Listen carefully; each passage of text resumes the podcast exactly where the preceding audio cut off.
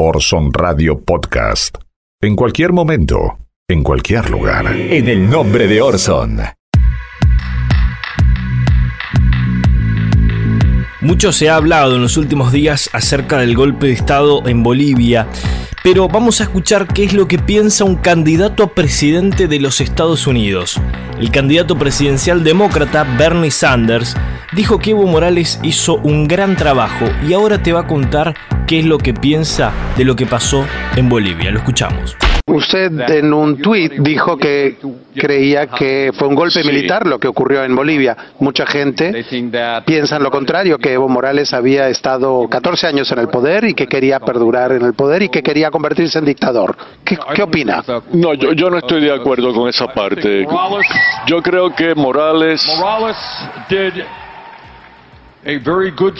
hizo muy buen trabajo en aliviar la pobreza, en darle a las personas indígenas de Bolivia una voz que nunca tuvieron. Ahora podemos alegar de que si él ir para otro término Bueno, algunos piensan que las elecciones fueron fraude, de fraude.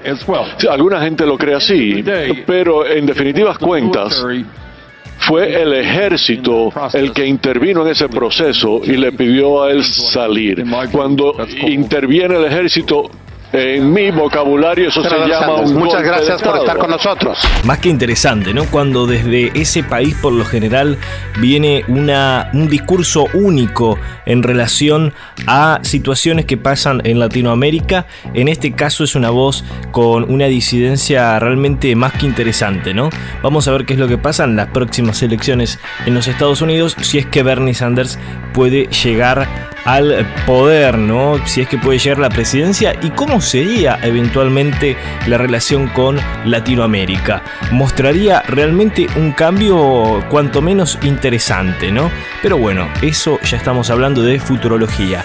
Eh, América Latina sigue muy candente. Otro de los espacios donde suceden cosas realmente fuertes es Chile, ¿no? Que tiene movilizaciones todos los días en las calles y sigue habiendo una represión importante. El presidente Piñera incluso llamó a carabineros retirados para que eh, refuercen la seguridad en algunos lugares en donde él considera que se ha desbancado todo. Eh, la represión de carabineros ha dejado una situación realmente más que llamativa, más que dolorosa y es una cantidad importante de jóvenes que quedaron marcados de por vida, cegados por defender sus derechos. Son más de 197 personas que están recibiendo tratamiento en la unidad de trauma ocular del Hospital del Salvador por los disparos de las fuerzas de seguridad. Son 197 en su mayoría jóvenes que han quedado totalmente o parcialmente ciegos. ¿no? Es realmente increíble lo que está sucediendo en el vecino país eh, Chile, porque Carabineros está evidentemente ¿no? Eh, apuntando a la cara intencionalmente. Según los especialistas y los médicos consultados, es la primera vez que se ve algo por el estilo, es decir, hay una especie de orden, eh, tiene que haber eh, de alguna manera una cuestión organizada por parte de las fuerzas de la represión para generar semejante impacto y generar semejantes consecuencias. Esto habla ¿no? de este sesgo represivo que está teniendo esta represión allí en Chile. Por su parte, Piñera dijo que bueno, iba a investigar ¿no? este caso y, y otros, ¿no? como el caso de un joven que falleció también en los últimos días porque Carabineros no dejó que el servicio de ambulancias atienda al joven, ¿no? Tiraron a los paramédicos, tiraron con gases lacrimógenos para que no lo atiendan. Eh, instantes después terminó falleciendo. Otro de los casos de esta salvaje represión que se está dando en el hermano país eh, de Chile. Vamos a escuchar un pequeño informe acerca de este caso en particular. Nosotros seguimos en Chile, donde las fuertes medidas de represión tomadas por carabineros contra la jornada de protestas pacíficas en Plaza Italia, en la ciudad capital de Santiago, deja varios heridos y un fallecido. El informe médico certifica que el fallecido sufrió un paro cardíaco y las causas que rodean a esa muerte serán conocidas al finalizar el proceso médico legal. El personal voluntario que prestó a los primeros auxilios denuncia ataques por parte de carabineros que impidieron su labor. Los heridos, algunos de gravedad, producto de los disparos de agua a presión, perdigones y gases lacrimógenos, dos de los agredidos permanecen ya hospitalizados por seriedad de lesiones. Volvamos un poco a la República Argentina, ¿no? Estamos eh, a menos de 20 días del traspaso de mando y Mauricio Macri se tomó otra vez vacaciones, esta vez en la provincia de Córdoba. Esto fue en la localidad de Mendiolaza, a 40 kilómetros de la capital cordobesa, junto a Julián Aguada y su hija. El presidente se instaló el día viernes en esa provincia para permanecer durante todo el fin de semana y jugar golf. De hecho, se lo vio en varias fotos eh, paseándose por este lugar realmente impresionante, un lugar de, mucho lujo y que tiene un campo de golf eh, enorme, enorme dentro del, country El Terrón, ¿no? único en eh, Sudamérica, diseñado por un famoso jugador de golf. Esto muestra también ¿no? esta cierta eh, poca empatía ¿no? que tiene el presidente ante la situación de Latinoamérica y por supuesto la situación de los propios argentinos ¿no? que sufren todos los días el crecimiento de la inflación, el crecimiento del desempleo, eh, la pobreza que cuando Macri deje el poder va a terminar en alrededor del 37% eh, y a pocos días nada más de ya tener vacaciones forzadas, eh, decide tomarse eh, estas vacaciones, estas mini vacaciones, realmente un gesto eh, muy poco empático con el resto de la sociedad, ¿no? Realmente el último gesto de poca empatía que tuvo Mauricio Macri con la sociedad argentina ha sido este, claramente, ¿no? Porque estamos a nada, a nada de que él finalice su mandato y sin embargo toma esta decisión cuando en realidad podría irse tranquilamente de vacaciones una vez que haya entregado el mando. Bueno, el presidente está preparando para el día 7 de diciembre su gran despedida, ¿no? Está haciendo una convocatoria más que importante a través de redes sociales y por supuesto todos sus seguidores están también eh, generando este movimiento en redes para tratar de eh, que vaya la mayor cantidad de gente posible. Tal vez nos demos una vuelta, ¿no? A hacer alguna que otra nota. Como les decía recién, eh, algo que preocupa mucho es la inflación y ha pasado algo muy particular en los últimos días, por lo menos a nosotros nos llamó la atención. Ustedes recuerdan que hicimos algún comentario, ¿no? Que había hecho referencia a la expresidenta de la Nación, Cristina Fernández de Kirchner, a una publicidad, ¿no? De una famosa pareja de un banco que hace algunos años eh, se caracterizaba por hacer viajes al exterior, ¿no? Y pedía créditos para realizar viajes, para hacer, comprar autos, eh, bueno, para comprar la casa.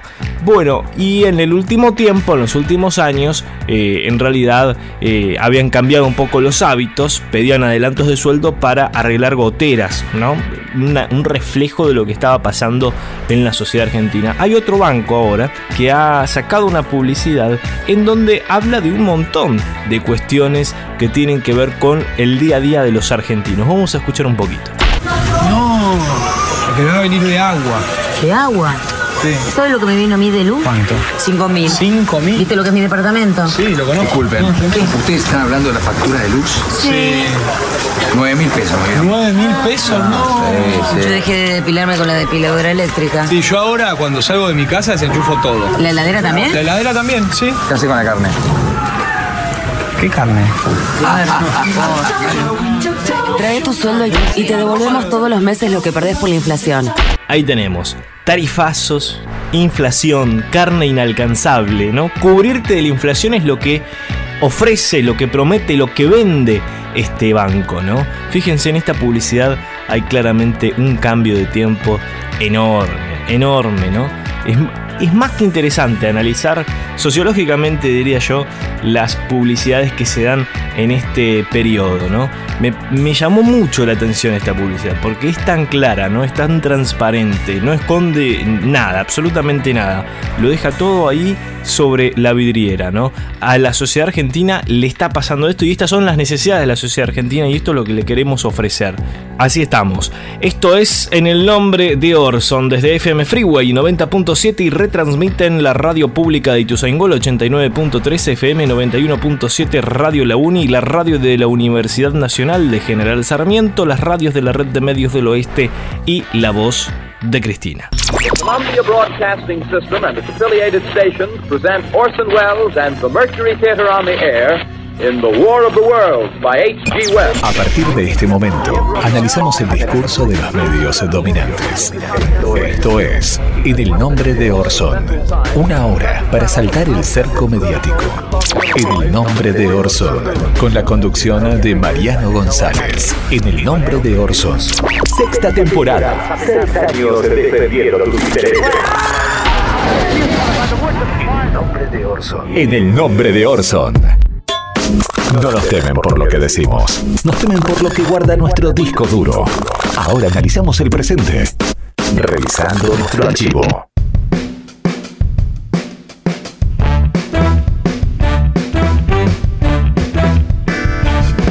Momento de revisar el disco duro de eh, ir al archivo del nombre de Orson y como todos ustedes saben, Mauricio Macri va a terminar su mandato con una pobreza cercana al 37%, ¿no? Según estimaciones privadas. Será unos 10 puntos más alta de lo que era cuando él inició su gestión, ¿no? Esto implicaría que hubo 5 millones de nuevos pobres en 4 años en una población de casi 45 millones de personas es realmente mucho. Vamos a escuchar qué es lo que prometía Mauricio Macri ni bien comenzaba su gestión. Él pedía que evalúen su gestión una vez que termine en relación a lo que vamos a escuchar a continuación. Dale. Decirles que este punto de partida que tenemos hoy es sobre el cual quiero y acepto ser evaluado como presidente y ser evaluados como gobierno. Porque más allá de todas las cosas que vayamos a hacer, la primordial, la más importante, es que cada día más argentinos tengan oportunidades de tener su proyecto propio, de poder desarrollarse, de poder ser felices, de poder recibir seguridad, una calidad en la educación, un Estado presente. Y esto tiene que ver claramente y tiene que estar reflejado en la reducción de la pobreza. Evidentemente, la gestión fue un fracaso. En el nombre de Orson. Al menos desde este espacio no nos permitimos eh, entrar en discusión acerca de si hubo o no hubo un golpe. Para nosotros hubo lisa y llanamente un golpe de Estado, con las características que ustedes quieran, pero hubo un golpe de Estado. Y este golpe de Estado que se ha generado en Bolivia por varios sectores, no podemos identificar únicamente a uno, ¿no? Hay sectores eh, poderosos que tienen que ver con los hidrocarburos, hay sectores eh, internacionales, hay una cuestión geopolítica en donde Estados Unidos por supuesto influye, hay eh, también un factor policial y militar, hay también un factor de la oposición, hay muchísimos factores que intervinieron en este golpe de Estado que eh, le han hecho a Evo Morales. Eh, este golpe de Estado empieza a tener algunos sesgos muy autoritarios eh, que vamos a ir repasando a continuación en relación a lo que van manifestando sus nuevos funcionarios y también en relación a la prensa, que es a lo que nosotros nos respecta. ¿no? El ministro de Gobierno eh, Arturo Murillo hizo declaraciones temerarias, ¿sí? En los últimos días. Dice, vamos a ir de cacería, ¿sí? Vamos a ir de cacería, refiriéndose a personas ligadas al espacio más, ¿no? Al espacio de Evo Morales, ¿no? Es ministro de gobierno de facto de Bolivia, ¿no? Arturo Murillo, ¿no? Que dijo que iba a iniciar una persecución, una cacería a Juan Ramón Quintana y Raúl García Linera, ¿no? Personas, por supuesto, vinculadas a Evo Morales. Vamos a escucharlo. Todas esas personas vamos a aplicarle el mayor rigor de la ley. Esta mañana usted anunciaba que si no salen del país Quintana y Raúl García Linera, usted va a ir a buscarlos personalmente para encarcelarlos. ¿Se ratifica en el tema? Por supuesto que sí, siempre cumplo con mi palabra. Ahora voy a, a operar con el Ministerio de Gobierno, le agradezco la confianza de la Presidenta y esas personas que empiecen a correr, que los vamos a agarrar. Pero aquel que trate de hacer sedición a partir de mañana, que se cuide. Otros de los sesgos autoritarios y dictatoriales que tiene eh, este gobierno a cargo de Janine Áñez, eh, la autoproclamada presidenta de Bolivia, eh, fue uno de los decretos ¿no? que esgrimió en los últimos días en donde deslinda de responsabilidad penal a los militares que repriman en protestas de los seguidores de Evo Morales. La Comisión Interamericana de Derechos Humanos calificó de grave a esta situación a este decreto porque desconoce los estándares internacionales de derechos humanos. Ese texto se hizo público un día después de que en una marcha antigubernamental en el departamento de Cochabamba dejó al menos 9 muertos y 115 heridos. Muy grave, ¿no? Esa protesta de cocaleros que terminó realmente muy mal allí en Cochabamba. Bueno, este decreto es claramente una carta en blanco, ¿no? Para que los militares eh, de alguna manera ejerzan toda su fuerza y desplieguen toda su represión para con el pueblo boliviano que no quiere este golpe de Estado, ¿no? Y los deslinda de cualquier eh, posibilidad de que le hagan algún juicio, de que le hagan, eh, de que tengan un problema legal. Bueno, es realmente increíble esta carta blanca que les da Janine Áñez a las fuerzas militares, a las fuerzas represivas. Varios periodistas fueron interrumpidos en sus labores por los defensores de este régimen, ¿no? Claro está. Han tenido problemas periodistas de Russian Today, de TN, de Crónica, de Telefe, de la cadena Al Jazeera, ¿no? En donde una periodista fue rociada con, con gas pimienta en la cara por parte de un militar. Una escena realmente muy fuerte. Todos estos periodistas, en su mayoría argentinos, fueron amedrentados por los seguidores de Áñez, ¿no? Vamos a escuchar qué es lo que decía la ministra de Comunicaciones, Roxana Lizarraga, acerca de la labor de la prensa. Escuchen con mucha atención. La prensa tiene todas las garantías, tiene que tener todas las garantías para trabajar y aquellos periodistas o pseudo periodistas que estén haciendo sedición, se va a actuar conforme a la ley. Se va a actuar conforme a ley. Porque lo que hacen algunos periodistas que son en algunos casos bolivianos o extranjeros que están causando sedición en nuestro país, tienen que responder a la ley boliviana. Si el movimiento al socialismo no ha respetado su constitución política del Estado durante todos estos años desde que aprobó la constitución política del Estado, este gobierno de transición sí lo va a hacer y lo va a hacer respetar. Ministra, ¿tienen tal vez algunos periodistas bolivianos extranjeros que ya estarían identificados porque están eh, causando sedición en Bolivia? Sí, ya se tiene. Porque ya se tiene, ya se tiene y el ministro de Gobierno va a tomar las acciones pertinentes en todo esto. Sedición es la palabra que utiliza, una terminología muy similar a la de los gobiernos militares de la década del 70, del 80 en América Latina, ¿no? Aquí en Argentina conocemos muy bien eso. La palabra sedición ya suena anacrónica, ¿no? Eh, en pocas palabras, si, si dicen algo muy diferente a lo que nosotros pensamos, van a ser juzgados ¿no? por sedición, tanto la prensa local como internacional, algo muy pero muy grave. El periodista Ernesto Tenenbaum habló con la ministra, escuchen el diálogo que mantuvieron. Está hablando de periodistas bolivianos extranjeros que causan sedición. Exactamente, estoy hablando de Telesur, que está mandando información falsa, porque Telesur todavía obedece a la dictadura de Nicolás Maduro. Eh, nosotros no podemos permitir que periodistas que vengan del extranjero traten de causar una confrontación entre bolivianos y que llamen esto. Tienen que someterse a la ley.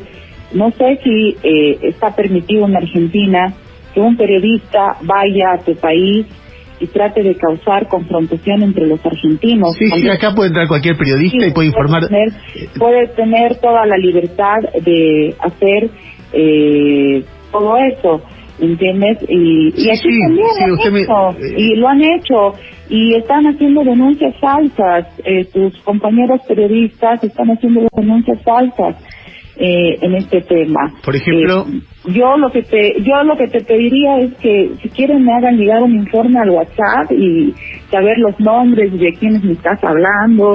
Quiero decirte que los periodistas tienen todas las garantías que nadie los ha eh, nadie los ha buscado, no no tengo ni siquiera sus nombres de tus compañeros. Eh, que nadie los me da miedo dárselos. La verdad que me da miedo dárselos. seguimientos no no no no no te tiene que dar miedo Y le- y le voy a decir, Pero, eh, Roxana, ustedes tienen una posición y no me voy a prestar a eso Ninguna posición, ninguna posición. He dicho desde hace tres días. Señor, hasta luego Muy bien. Roxana Lizarraga, ministra de Comunicaciones de, eh, de Bolivia. Alguien que incomodó y mucho a Luis Fernando Camacho, ¿no? Este líder eh, de la zona de Santa Cruz de la Sierra, ¿no? Un fanático religioso que dijo que ingresó al Palacio de Bolivia únicamente para dejar la Biblia, la palabra de Dios. Bueno, una situación ahí muy irregular se está viviendo en este país. Eh, bueno, el periodista de Telefe Mariano García molestó, parece bastante, ¿no? A Camacho, eh, como decíamos, referente de la oposición a Evo Morales en Santa, Cruz de la Sierra. eh, en sintonía con el nuevo régimen quiso dar una sensación de tranquilidad de que Bolivia se estaba pacificando y sin embargo se topó con este gran periodista Mariano García. Vamos a escuchar ese momento. Sí, ahí Camacho, estás. buenas noches. ¿Qué pasa de aquí en más con Bolivia, Camacho? La paz ha vuelto a los bolivianos, la libertad, la democracia, la esperanza. Tenemos una Bolivia la cual hay todavía que unir un poco más para liberar algunas preocupaciones. Eh, ya no podemos seguir con mensajes de racismo, de discriminación ni odio. Bolivia es una sola, eh, lo hemos demostrado los bolivianos, esta lucha es de todos los bolivianos. El único nombre que tiene es Bolivia y creo que todos los bolivianos debemos sentirnos orgullosos que de forma pacífica, valiente y devolviendo a Dios al palacio hemos podido lograr que la paz vuelva a Camacho, Bolivia. ¿y qué responde a las personas que lo están tratando de golpista, por ejemplo? No, son los radicales, solamente los radicales hablando de golpistas. No hemos tirado una sola bala. Los muertos han sido de nuestro lado. Sí, pero ha habido una represión hace algunos minutos recién hacia la gente que se estaba manifestando. ¿Estaba al tanto de eso? No, no, no. Yo no, yo no. Yo lo único que he hecho es venir a hacer lucha pacífica, meter a Dios al palacio. No he reprimido a nadie. Fernando se mantiene, se levanta el paro cívico. A las 12 de la noche a los pies del Cristo Redentor. ¿Qué pasará con Bolivia de aquí en más? ¿Cuánto piensan que puede llegar a normalizarse dentro de lo que está sucediendo por estas horas? Bolivia está normal. Bolivia tiene una presidenta, ha vuelto la paz a Bolivia. Muy normal no está Bolivia Camacho cuando vemos lo que está sucediendo en las calles. Ayer he llegado de Santa Cruz de la Sierra a su ciudad y veo una- un panorama totalmente diferente al que me encuentro aquí en La, en la Paz, ¿no? Hay un país dividido. No, no hay un país dividido. No, no diga eso. Haga Pero ¿por qué objetividad. no? Es que la objetividad me lleva a que ayer estuve en Santa Cruz de la Sierra y he encontrado una realidad que es distinta a la que he encontrado recién en las calles. Hágalo por Dios, ¿ya? Bueno, muy bien. Esa es la palabra. Fíjense cómo estamos trabajando, ¿no? De Fernando vemos- Camacho, quien se asomó en algún instante en el balcón. Y una Vemos- vez más, el problema no está en las preguntas, el problema Claro, está bueno. en las respuestas a veces. Pero- pero molestan las no preguntas, ha evidentemente, Mariana. Bien, tanto Mariano García como decíamos recién, periodistas de Todo Noticias, de Canal 13, de Crónica Televisión, tuvieron que realizar y organizar un operativo para salir de los hoteles en donde estaban y dirigirse a la embajada argentina, ¿no? Porque eh, fueron amenazados, muchos de ellos de muerte, fueron seguidos, fueron fotografiados por la gente de Janine Áñez. Eh, ahí también escuchábamos a su ministra de Comunicaciones, ¿no? Eh, como Tenemont dice, la verdad que tengo miedo de darle los nombres de mis compañeros, ¿no? Y, y lo dice realmente de manera muy sincera y muy prudente porque de verdad corren eh, severos riesgos. Ahora quedan menos periodistas argentinos cubriendo la situación de Bolivia, pero la prensa escrita, la prensa digital, eh, también jugó un papel lamentable en los últimos días, entre ellos Infobae, ¿no? perteneciente al empresario argentino Daniel Haddad, que muchos hablan de una estrecha relación con los Estados Unidos, realizó eh, algunas notas más que despreciables, ¿no? Una de ellas tenía que ver con eh, la casa del pueblo, ¿no? Que es donde vivía Evo Morales, ¿no? Las fotos de la suite de Evo Morales en la Casa del Pueblo, titula Infobae, parece una habitación de un jeque árabe, ¿no? Eh, pone un entrecomillado de la nueva ministra de Comunicaciones, ¿no? Pero lo pone en el título. Y la verdad es que la casa eh, no parece algo muy diferente a cómo vive cualquier presidente de cualquier nación, ¿no? Lo que pasa es que hay un sesgo acá muy racista de, claro, bueno, Evo Morales es un indio, no merece vivir eh, o hospedarse en semejante casa. Y la verdad, la verdad le digo, la casa tampoco muestra lujos de, un jeque árabe, evidentemente, o no conocen lo que es una mansión o una suite de un jeque árabe o tratan evidentemente de manipular, de tratar de generar odio y bronca en las personas que vayan a leer eh, este tipo de noticias. Bueno, eh, ingresaron también muchísimos periodistas de Bolivia a esta habitación, revisaron las cosas de, de Evo Morales, le abrieron los cajones, estaban todos filmando, ¿no? mostrando y haciendo sus notas, cuando afuera estaba matando gente. Esto es realmente impresionante, ¿no? Impresionante. Eh, está muy claro eh, quién maneja los hilos de los medios de comunicación en Bolivia y también esta participación de la prensa internacional, en este caso eh, Infobae, ¿no? mostrando los cajones, la mesa de luz de Evo Morales, que dicen que se parece bueno, a la casa de un jeque árabe, cuando en realidad parece una habitación de un hotel vamos a decir, cuatro estrellas, no mucho más que eso, es la habitación de un presidente, ¿no? Eh, realmente no, no, no, debería por qué ser noticia. Eh, Infobae, ¿no? Una vez que Evo Morales ya estaba en México, también tituló lo siguiente: Evo Morales fue captado a la salida de un lujoso restaurante en su tercer día en México, dice, ¿no? Los desayunos del establecimiento ubicado en la clásica colonia Roma de la capital del país tienen un costo de 400 y 500 pesos mexicanos, unos 20 o 25 dólares. Eh, el restaurante después salió a dar una explicación de, al respecto, ¿no? Igual, sinceramente, me parece de una irrelevancia, ¿no? Que Evo Morales vaya a desayunar a algún lugar o no. Sinceramente lo digo, ¿no? Eh, me parece totalmente irrelevante. Pero bueno, el restaurante salió a dar una explicación y dice que el día 14 de noviembre el restaurante Brick recibió al expresidente de Bolivia, Evo Morales, a quien le concedió un espacio para poder llevar a cabo algunas actividades con medios de comunicación. Es decir, el restaurante le cedió un espacio para que Evo Morales pueda dar eh, entrevistas a medios internacionales y a medios locales. Eh, Evo Morales no realizó consumo alguno, ¿sí? Más allá de agua y café para sus invitados. Nada más. Esto es el comunicado que, el comunicado que emite el restaurante Brick, que evidentemente se vieron sorprendidos por la cobertura que estaba teniendo un hecho tan insignificante. Por último, quisiera eh, destacar una noticia que sacó el portal El Mundo de España, ¿no? Que llegó a comparar a Janine Áñez con Angelina Jolie. Dice así la nota, ¿no? Turbulencias en Sudamérica, en la sección política, dice eh, Janine Áñez, la Angelina Jolie del legislativo boliviano. Ese fue el título que eligieron, ¿no? Con la Biblia en la mano y la frase primero Dios, la mujer que ha ocupado el puesto de Evo Morales tras la huida de este, así destacan, ¿no? Eh, es de una familia pobre, ¿no?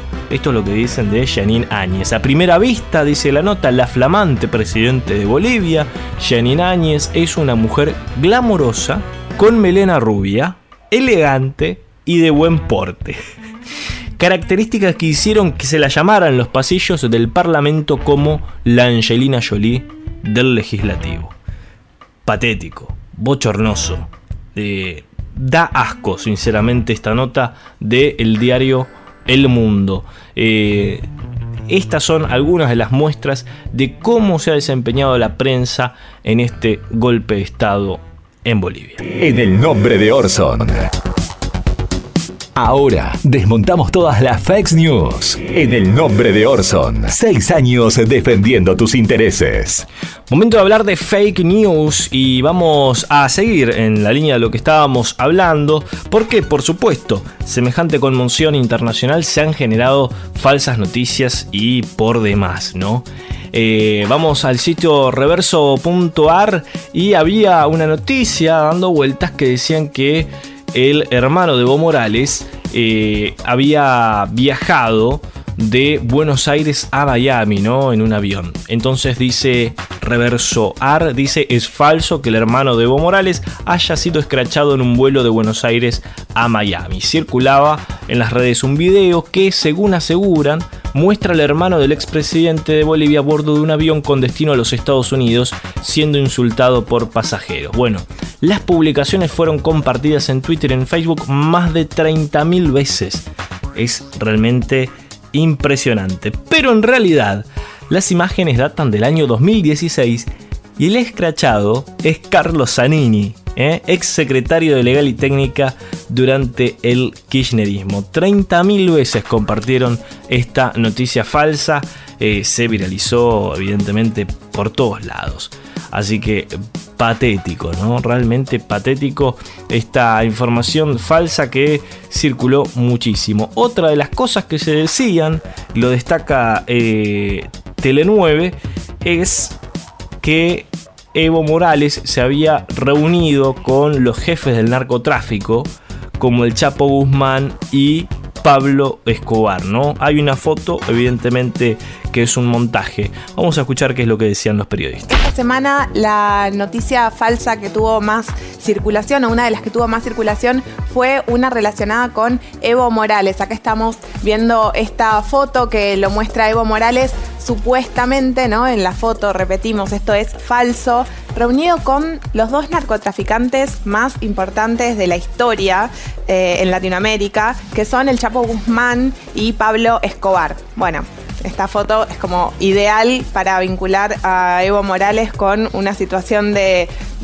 con el narcotráfico, exacto. Y es falsa, es un fotomontaje, así quedó demostrado por varios chequeos que hicieron desde agencias internacionales hasta chequeado acá en la Argentina. Eh, esta foto eh, no era real y circulaba en Twitter muy fuerte, también en Facebook, e incluso la compartió un diputado venezolano que fue cuatro veces gobernador del estado de Carabobo y luego no la borró. Medio ¿La Twitter dejó? la dejó, medio Twitter le estaba diciendo que era falsa y sin embargo si vos le metes en su en su Twitter está sigue estando la foto ahí porque él dice que en realidad es una, después explicó que era una alegoría. Pero si compartís esa Ah. foto y decís que Evo Morales, Qué buena el alegoría. presidente de, de Bolivia, estuvo reunido con estos, con los dos capos del narcotráfico mundial, bueno, de alguna forma estás diciendo algo que puede llegar a ser malinterpretado, más Ahora- que considerar una alegoría.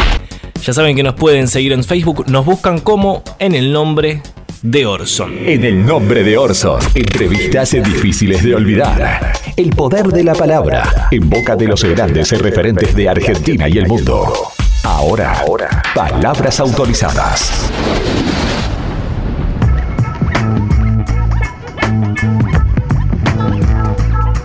Momento de palabras autorizadas, un- una sección en donde por lo general tenemos material de archivo para la reflexión, ¿no? En donde se sientan personas destacadas de la cultura, eh, destacadas de la política. Y en este caso eh, vamos a elegir a una niña, una niña muy joven, de 9 años, que salió en los últimos días, en, dentro de las tantas protestas que hubo en Bolivia, dentro de esa convulsionada Bolivia, habló ante las cámaras de crónica y te cuenta por qué tiene miedo de que en Bolivia gobierne la gente que está en este momento.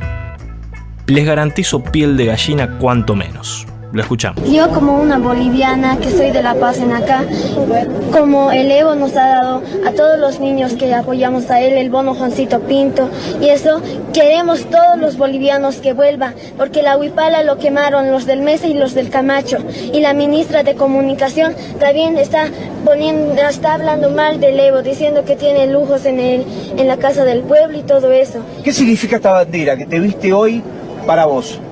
Para mí la bandera de Huipala este, esto demuestra a los campesinos, lo, origen de los campesinos, porque ellos esta bandera lo respetan, porque les demuestra a todos que son bolivianos y que son campesinos también.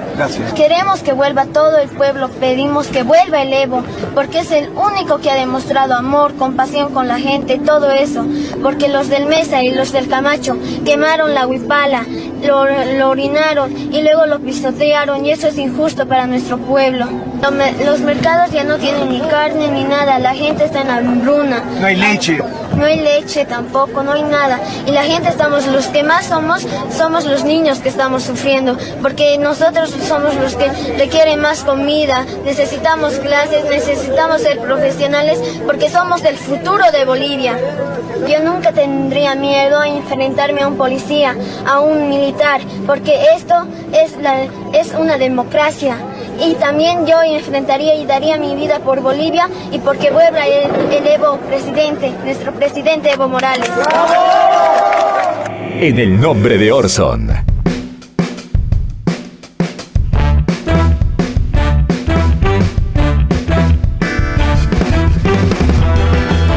Último bloque de En el nombre de Orson y se dio una situación un tanto particular cuando Eduardo Feynman entrevistaba al embajador argentino en Bolivia, Normando Álvarez García, ¿no?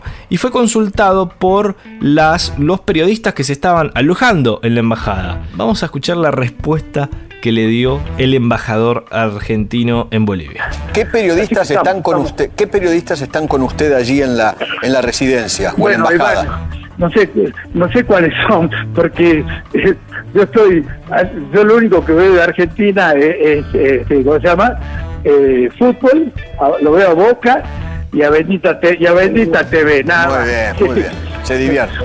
Pero tiene tiene un periodista tiene tiene al equipo de TN me dijo y al de y al de tu nombre? y al de Telefe. Bueno debe ser alguno de los que tal vez el 10 de diciembre eh, no esté más no en su lugar porque, bueno, mínimamente tiene que conocer, ¿no? A quien está hospedando en su embajada. Y encima le pregunta, ¿no? Cuando sabía, eh, ¿cómo es tu nombre? Le dice, cuando sabía la gravedad que eso le podía traer, las consecuencias que eso le podía traer a ese periodista, porque estaban todos en una lista negra.